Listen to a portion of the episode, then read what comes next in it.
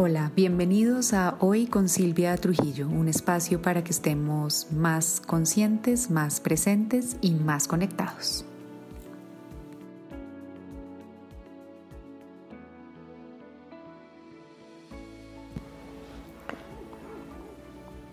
Hola a todos, bienvenidos a un nuevo episodio. Hoy vamos a hablar de la vaga y difusa y a veces muy compleja frontera eh, entre apoyar a alguien o ser eh, permisivo.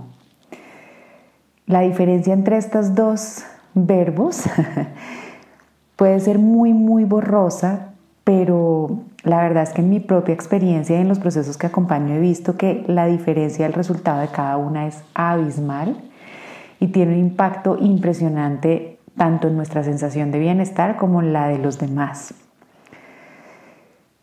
¿Por qué? Porque lo que parece ser bueno no siempre lo es y, pasar el límite entre ayudar o apoyar a alguien, me gusta de pronto más la palabra apoyar, y ser permisivo con esa persona, termina por sobrecargarnos a nosotros, a quienes estamos llevando a cabo la acción, y también tiene un efecto negativo en quien estamos pretendiendo apoyar y es que terminamos quitándole su propio poder y su responsabilidad.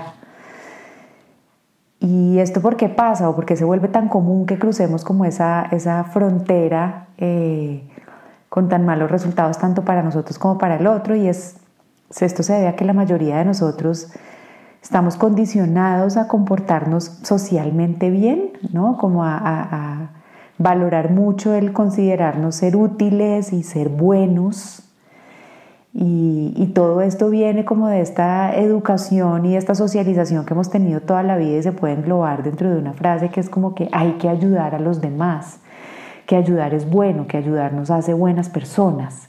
Eh, y lo relacionamos con una cantidad de actitudes y de comportamientos que, que nos llevan a hacernos sentir bien con nosotros mismos cuando estamos dispuestos a ayudar a los demás. Desde muy chiquitos aprendemos que nuestros comportamientos afectan a quienes nos rodean eh, para bien o para mal. Y si bien esto es cierto, eh, creo que como sociedad exageramos un poco en, el, impacto de, esos efectos o de esas acciones de nuestros comportamientos en los demás, porque al final cada quien es libre y es dueño y tiene el poder de tomar decisiones por sí mismo. Y, entonces yo creo que nos pasamos un poco la raya socialmente con lo que aprendemos que significa ser amable o bueno o útil y solidario y nos vamos a unos extremos que terminan siendo muy nocivos para nosotros mismos y como les estoy diciendo desde el principio, al final también terminan siendo nocivos para quien recibe esa aparente ayuda. Y le digo aparente ayuda, ya van a ver por qué y lo voy a desarrollar más en el episodio porque al final termina es eh, desempoderando a quien recibe eso que nosotros estamos dando. Pero, como les digo, por, educación y, por temas sociales, adquirimos el hábito de ser demasiado serviciales, ¿no? Y le ponemos demasiado énfasis e importancia a, impactar positivamente eh, a los demás, ¿no? Y a generar bienestar en todos. Y es, es como una medalla de honor decir que uno es servicial y que uno apoya y que uno ayuda. Y, y es más, creamos premios y nos reconocemos por eso. Entonces lo tenemos muy, muy valorado socialmente. Y yo creo que eso hace que, se nos vuelva muy difusa o que nos confundamos mucho en el momento en que paramos de apoyar o ayudar y pasamos a ser serviles y a quitarle al otro eh, la capacidad de resolver las cosas por sí mismos. Y es en ese extremo en donde existe ese riesgo de que terminemos afectando a, que, a aquellos a quienes más pretendemos o decimos querer ayudar y al mismo tiempo a nosotros mismos.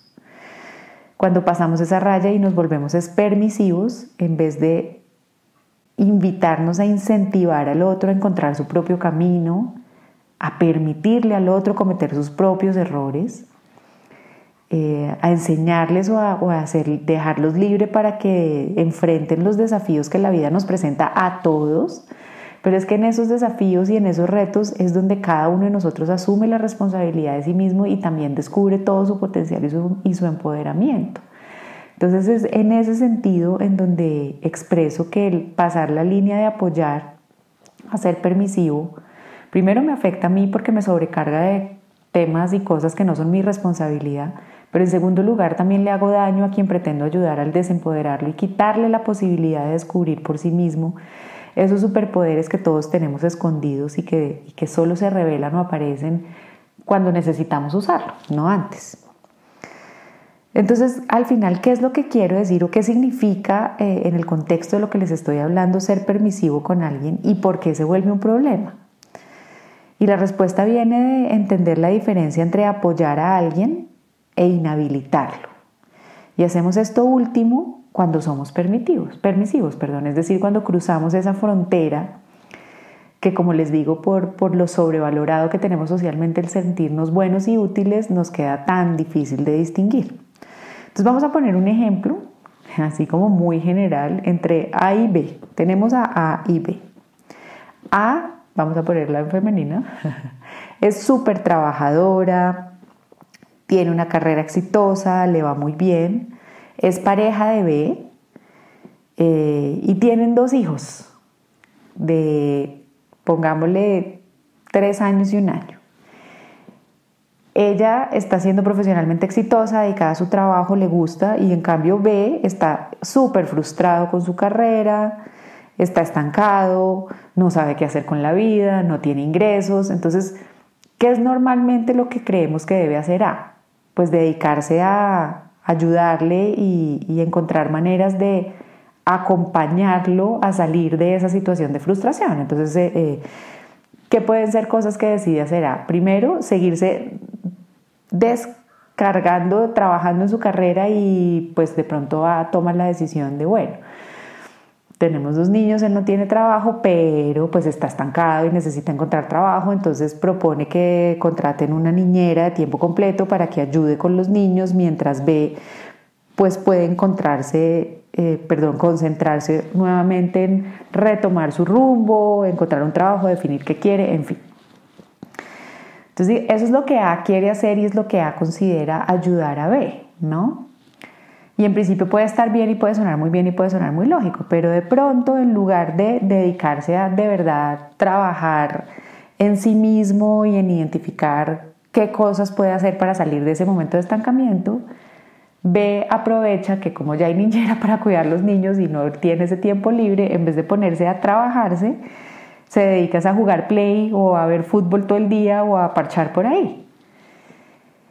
Y A trata de ser muy condescendiente y entender, pues porque obviamente B dirá que necesita hacer eso para distraer la mente y para, no sé, volver a encontrar qué es lo que quiere. Entonces A cruza la línea del apoyo y dice, sí, bueno, entonces mm, más bien yo me voy a poner a ayudarle a mover la hoja de vida y yo voy a mover la hoja de vida y yo voy a empezar a llamar a todos mis conocidos y me hablaron a mí de un super coach de vida o de carrera, entonces yo le voy a pagar las sesiones a B para que vaya y haga eso y reciba el acompañamiento porque B en este momento no puede y porque B no puede. Y creemos, creo que ahí ya A empieza a cruzar la línea porque cuando B no hace las cosas ni busca las soluciones por su propia iniciativa, no va a saber aprovechar todo lo que A está tratando de hacer por él.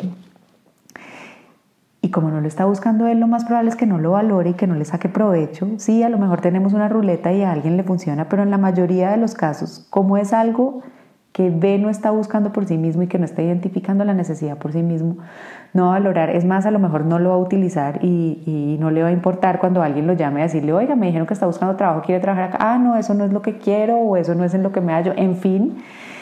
Y entonces uno tiende a terminar estas situaciones A diciendo que es el colmo, que todo lo que ella hace por B y que B no lo valora y lo agradece, y uno dice sí, es el colmo B, pero uno entiende también un poco a B de decir, pues B no fue el que buscó ni el trabajo, ni el apoyo, ni la asesoría. Y, entonces se llega como a un punto muerto en donde la intención de apoyar y de ayudar solo termina generando cosas negativas para los dos. Y este mismo ejemplo lo podemos con muchas otras cosas. Cuando es siempre A, ahora pongámosle A que en masculino para que no crean que estoy viciada para ningún lado. Cuando A y B se encuentran a almorzar y siempre A es el que paga la cuenta y B nunca porque B no tiene plata. Otro ejemplo es cuando A y B tienen, eh, tienen una relación de amigos y A eh, siempre pide que B vaya a todo y B vota lo, lo que esté haciendo en su vida, si sea súper importante para ella, por decirle que sí a por demostrar que es bueno y que siempre está presente, ¿vale? En fin, son todos estos ejemplos en donde hay una relación entre dos personas, una de las cuales tiene una frustración o un reto o una necesidad y la otra siempre busca solucionarle o resolverle la situación, el reto o la necesidad a la otra. Y ahí es donde pasamos la línea de apoyar a volvernos permisivos, esa línea que termina siendo tan peligrosa para los dos. Entonces, voy a pasar a aclararles muy bien por qué se cruza el límite. Y es un poco entender bien las definiciones, como trato de hacer yo siempre, entre, entre qué significa una cosa y qué significa la otra. Y en este caso, y para, para, propósitos de este episodio y de lo que quiero compartir con ustedes, lo que, lo que es importante aclarar es que apoyar significa ofrecer ayuda a quien no puede hacer algo por sí mismo. Ojo.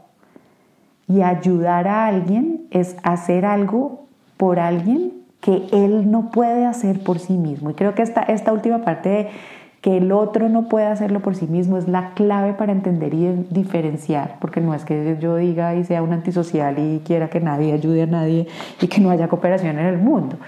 Es simplemente entender que se cruza la línea cuando hacemos por otro algo que él puede hacer por él mismo. Y ahí es donde empiezan los problemas uno no entra a apoyar o hacer algo por alguien cuando uno lo cree capaz de hacerlo por sí mismo, cuando uno cree que esa persona es capaz de tomar sus propias decisiones. Y, de pronto, yendo un poquito más allá, es que uno, uno lo cree capaz de aprender de sus propios errores y de crecer a partir de ellos, que al final es una capacidad que tenemos todos los seres humanos. Porque todos nos vemos enfrentados a retos y a quiebres y obstáculos y a situaciones difíciles y creo que la semilla de crecer a partir de ellos está en todos nosotros. Ser permisivo por su parte es cuando termino haciendo por alguien lo que él puede hacer por sí mismo. Como resultado de esa acción lo inhabilito. Y como resultado de esa acción al final lo que le estoy diciendo es, yo no creo que tú seas capaz de resolver esta situación por ti mismo. ¡Wow! Y ese mensaje es muy pesado y muy peligroso y muy harto de recibir. Si yo me pongo del otro lado, digo, esta persona no me está creyendo capaz eh, y eso es inhabilitante y genera como mensajes secundarios muy, muy complejos de manejar. Tampoco lo estoy creyendo capaz o la estoy creyendo capaz de aprender de lo que le pasa, ni de ser reflexivo o reflexiva, ni de sacar un aprendizaje de la situación. Y tampoco lo estoy creyendo capaz de ser responsable de sus acciones y de sus decisiones. En fin, lo estoy anulando como persona. Y todo eso además de que tiende a reforzar esa posición de impotencia o de víctima a la persona a la que estoy tratando de ayudar, me termina desgastando a mí porque me estoy poniendo cargas adicionales que no me corresponden. Entonces el resultado de eso siempre va a estar mal tanto para quien trata de apoyar o de ayudar, como para quien va a ser, quien va a recibir ese, ese supuesto apoyo o, o ayuda. Entonces, ¿qué hacer entonces para ayudarnos a no cruzar esa línea entre apoyar y ser permisivo? Creo que la, la, primero, y suena un poco redundante, es aprender a diferenciar, como acabamos de hacer, entre qué es ayudar y qué es ser permisivo. Y la pregunta clave que les propongo aquí para entender esa diferencia es, ante la situación, el reto lo que se esté presentando, hacerme esta pregunta. Él o, el, o la otra persona involucrada en la situación es capaz de encontrar alguna manera o diferentes maneras de gestionar esta situación. Ojo, y aquí hay que ser muy abierto porque a veces terminamos siendo súper permisivos e impositivos es porque somos controladores y creemos que tenemos la verdad revelada de todo y que solo nosotros sabemos cómo se hacen las cosas. Ojo, y miren que ahí ya no es tan socialmente bonito como ayudo, sino ahí ya pasé al tema de ser súper controlador y manipulador. Entonces es honestamente decir, A o B o X o Y tiene la capacidad de encontrar maneras de cómo gestionar esto y yo lo estoy aplicando, por ejemplo, mucho con mi hija mayor Claro, pues somos responsables de nuestros hijos eh, y, consideramos el tema de ser adultos hasta los 18 años socialmente hiperimpuesto además porque uno encuentra ejemplos de personas que son responsables mucho antes y otras que les pasaron los 18 y siguen sin serlo. Pero en fin, es cuando, cuando la veo enfrentada en una situación, digo, ella tiene la, la capacidad de encontrar opciones de cómo resolver la situación o antes de brincar yo a resolvérsela como yo creería que lo debo resolver, le hago la pregunta, ¿cómo crees que puedes manejar esto? Y creo que ahí esa pregunta es poderosísima tanto para nosotros como para el otro. Primero porque al, hacerle la pregunta le estoy diciendo, tú tienes la capacidad de encontrar algo. Y segundo, para mí, porque no estoy cayendo en esa arrogancia de creer que yo soy el único que sabe cómo se deben hacer las cosas. Entonces esa es una primera clave que les doy. Cada vez que alguien, y es que a veces damos ayuda sin que nos la pidan, ¿no? Ni siquiera, eso ya es pasar al extremo, pero lo hacemos. Pero cada vez que damos a alguien y que surja como ese impulso de yo lo ayudo, yo lo apoyo, es hacernos la pregunta y de pronto vale, como hago yo con mi hija, hacérsela directamente a ellos. ¿Crees que puedes encontrar una manera de gestionar esto? Y creo que eso es mucho más empoderador que entrar a resolverlo. Una segunda idea de qué podemos hacer para no cruzar ese límite es aprender a poner límites sanos. Eh, al final creo que uno termina acostumbrando a las personas a ser abusivas con uno mismo. Y si uno ya ha creado este patrón con alguien, va a ser muy difícil de romper, pero, pero difícil no quiere decir imposible. Y yo les garantizo que la liviandad emocional que se genera de romper un patrón de relacionamiento eh, eh, cuando la gente abusa de uno, vale toda la pena de lo difícil que, es romperlo, porque sé que es muy difícil romperlo y sé que es muy incómodo, eh, porque lo he vivido en muchas relaciones pero al final uno también está haciendo algo por el otro y es devolverle la posibilidad de conocer su propio poder y de encontrar las opciones y decisiones por sí mismos y de demostrarle que puede revelar cosas que yo creo que ni él mismo sabía que podía hacer por la dependencia que tenía en lo que uno hacía. Entonces yo sé que es incómodo, pero se puede y, aprender a poner límites nos ayuda a, a aclarar mucho más esa línea entre ser permisivos y apoyar o ayudar a alguien. La tercera recomendación para marcar la diferencia es creer y confiar en el otro. Y aquí les digo, salvo que alguien tenga un impedimento comprobado, y eso porque yo cada día me maravillo más de ver a personas con discapacidades físicas y con, y con discapacidades mentales haciendo hazañas que yo completa y sana ni alcanzo a imaginarme. O sea, con todo y que salvo que alguien tenga una, una incapacidad real, todas las personas podemos encontrar soluciones y aprender de las circunstancias que se nos presentan. Entonces hay que aprender a confiar en los demás y, quitar un poco esa como arrogancia que se esconde detrás del yo ayudo y yo aporto, ¿no? Que a veces, como les digo, es, viene más de, de un ego súper inflado que que de realmente querer hacer un bien. Porque todos tenemos la capacidad de aprender a gestionar situaciones. Vuelvo y digo, no de la misma manera todos, ni de como a uno le parece bien. A veces las opciones y las soluciones con las que llega mi hija serían algo que yo jamás haría, pero ha sido todo un proceso muy bonito mío también de aprender a respetar que hay otras opciones diferentes a la mía y que igual funcionan. Puede que no tan rápido, puede que no como yo quiero, pero que igual funcionan y lo más importante que le funcionan a ella y que le di la oportunidad de aprender y de tomar sus propias decisiones. Creer que el otro no es capaz o que uno lo sabe hacer mejor, creo que es más cuestión del ego y de la arrogancia que de querer ser bueno o útil y, de lograr esos reconocimientos y esos calificativos. Entonces ahí les dejo eso para pensar. Y finalmente la recomendación de qué hacer eh, eh, para diferenciar entre la permisividad y el apoyar a alguien es esperen la reacción. Con esto qué quiero decir, va a haber reacción más cuando ya hay una costumbre de una relación en la cual hay alguien que es abusivo eh, o pues el contrario, cuando alguien ha sido muy permisivo con la otra persona. Si se ha vuelto costumbre en alguna relación que hay alguien que siempre es el que da y el que hace y el que permite y de pronto empieza a poner el límite y el freno, va a haber una reacción. Y por lo general esa reacción va a ser dura y va a ser compleja y puede terminar acabando la relación o si no por lo menos magullándola un poco bastante. pero como mínimo la va a transformar. Pero eso es bueno. Ojo, eso es bueno tanto para uno como para el que haga la pataleta del cambio, porque vale oro retomar las propias decisiones y va a terminar ayudando al final al otro a sentirse comprometido y útil y a demostrarse su propio valor y la no necesidad de depender de alguien más.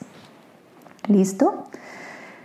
Entonces, como para, empezar a cerrar el, el, episodio de hoy, les comparto algunas preguntas adicionales que nos van a ayudar a poner una brújula para saber si estamos pasando el límite de la ayuda a esa permisividad que inhabilita en una o varias de nuestras relaciones en la vida. Y aquí vale para relaciones familiares, sociales, laborales y todas las relaciones que tengan y quieran. Ojo, vuelvo y hago el pie de página, pues si se trata de nuestros hijos chiquitos, pues hay que mirarlo, pero igual creo que todos y desde muy chiquitos, también pasa con mi hija chiquita, ya tienen la capacidad de resolver por sí misma cosas que, que uno a veces pretende resolverle.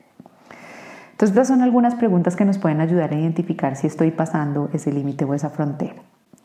La primera, como les dije antes, es, ¿estoy haciendo algo por esta persona que ella puede hacer por sí misma? En el caso de los bebés, acuérdense que todos los chiquitos pueden ir con el tiempo adquiriendo nuevas responsabilidades y nuevas acciones por sí mismos. Sigo haciéndole algo que él ya podría hacer por él mismo. En el caso de los hijos, de los adolescentes, estoy tomando una decisión por él que él podría tomar, de mi pareja, como en el ejemplo de A y estoy decidiendo por él.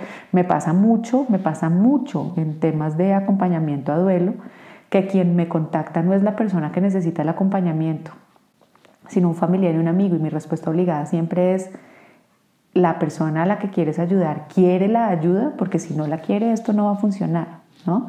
Entonces es preguntarnos. Claro, a veces uno puede apoyar dándole información, que es lo que les digo.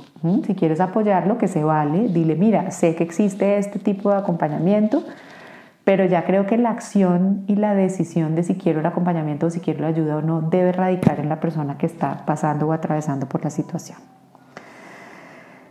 Entonces, si en esa pregunta estoy haciendo algo por esa persona que ella puede hacer por sí misma, si la respuesta es sí, oye, sí, la verdad es que en el ejemplo que poníamos al principio del podcast, B sí puede pensar en pasar las hojas de vida él mismo. Entonces, si la respuesta es sí, me doy cuenta que estoy haciendo algo por el otro que él puede hacer por sí mismo, pasar luego a preguntar, ¿puedo permitir que B haga su propio proceso de aprendizaje y que tome sus propias decisiones y que se haga responsable de su vida? Y miren cómo cambia es, es devolverle la confianza a Confío en que B va a ser capaz de lograr esto. Creo que esa palabra de confianza es fundamental para ayudarnos a retroceder dos pasitos. Vuelvo y digo, diferente es si alguien viene a mí y me dice, oye, yo sé que tú conoces a alguien o yo sé que tú tienes esta información, ¿me? Pues la idea no va a ser, no, tú lo puedes encontrar por ti mismo. no, no es irse al extremo, pero es, es no pretender invalidarlo como interviniendo en sus asuntos. Si la respuesta es no, si digo, mira, definitivamente B no conoce a nadie en el mundo a quien pasarle una hoja de vida, o ojo, ahí paso a ver la respuesta a mi acto. Listo, si yo le digo listo, yo paso las hojas de vida y si yo veo que cuando lo llaman, por ejemplo, va a la entrevista y se esfuerza, súper, ahí aplica. Pero si yo veo que lo llaman y dicen no, eso no me interesa o eso no me gusta, pila. Siguiente pregunta es, Estoy dispuesto a seguir permitiendo que esta persona no aprenda de sus propias decisiones y experiencias. Estoy dispuesto yo a cargar con el resultado de las decisiones de B. Y ahí nos va a hacer pensarlo un poquito más antes de seguir con el comportamiento de, la mala definición de ayudar o de apoyar. Segunda pregunta que nos podemos hacer.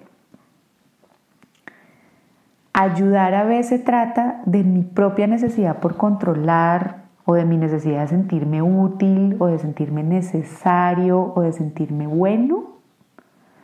¿O realmente se trata de apoyar a B a crecer y a mejorar? Uy, y esta es dura de responder porque nos va a brincar el uno, o nos brinca el 100% de no, pero claro que yo lo estoy haciendo es porque soy buenísimo. Y ahí yo los invito a reflexionar y no. A veces uno hasta hace donaciones es por el ego de, de lo que se siente decir que uno dona. Ojo, entonces hay que ser un poquito más reflexivos y revisar, ¿realmente lo estoy haciendo por mí?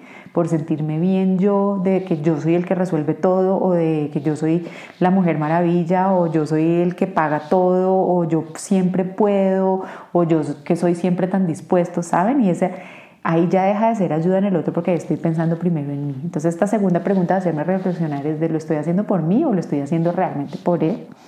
Nos ayuda a, dividir esa línea entre, entre apoyar a alguien o inhabilitarlo por mi propio ego.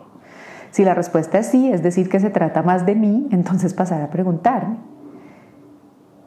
Puedo simplemente oírlo, puedo simplemente darle mi opinión sin necesidad de resolverle, puedo decirle pues que, que me interesa acompañarlo, apoyarlo, pero que sé que puede encontrar la solución por él mismo. Y si la respuesta es no, es decir, no, definitivamente no lo estoy haciendo por mí ni por mi egoísmo ni nada, es hacerse la siguiente pregunta.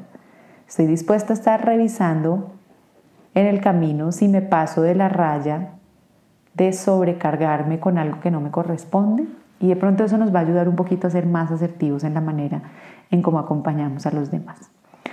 En conclusión, ser permisivos, más que demostrar que somos buenas personas, lo que termina reflejando es nuestra propia incomodidad con saber poner límites en las relaciones, con nuestra propia incomodidad de que haya maneras diferentes de resolver las cosas a las que nosotras creemos y con la incertidumbre, como un poco con la falta de confianza que tenemos en los demás.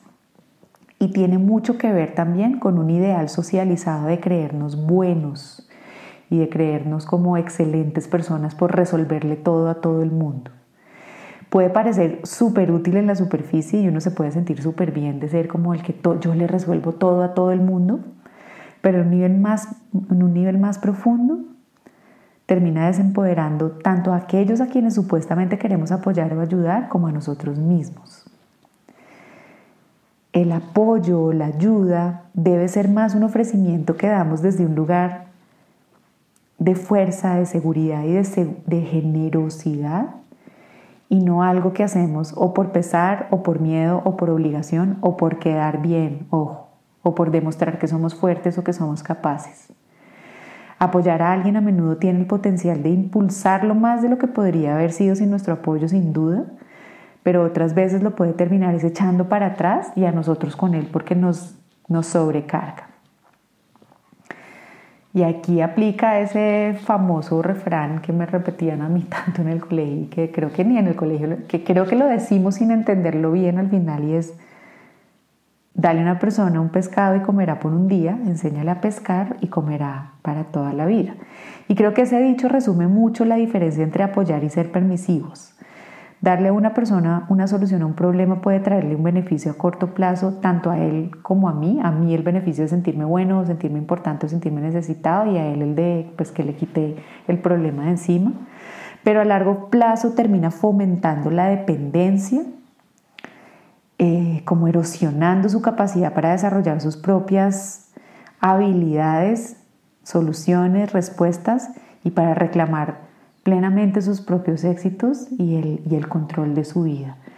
Y creo que eso último termina siendo mucho, mucho más perjudicial que positivo. Espero que el episodio de hoy les haya aportado a entender la diferencia entre apoyo o permisividad, que empiecen a ser mucho más conscientes y ojo, la tarea que les dejo es revisen todas sus relaciones porque hay muchas en las cuales se marca o es demasiado evidente que estamos siendo permisivos o que estamos dando de más y ya tenemos mucha información de cómo eso puede terminar jugando no solo en contra de quien pretendemos ayudar, sino de nosotros mismos. Les dejo un abrazo gigante, espero que tengan una excelente semana y nos oímos en el próximo. Bye.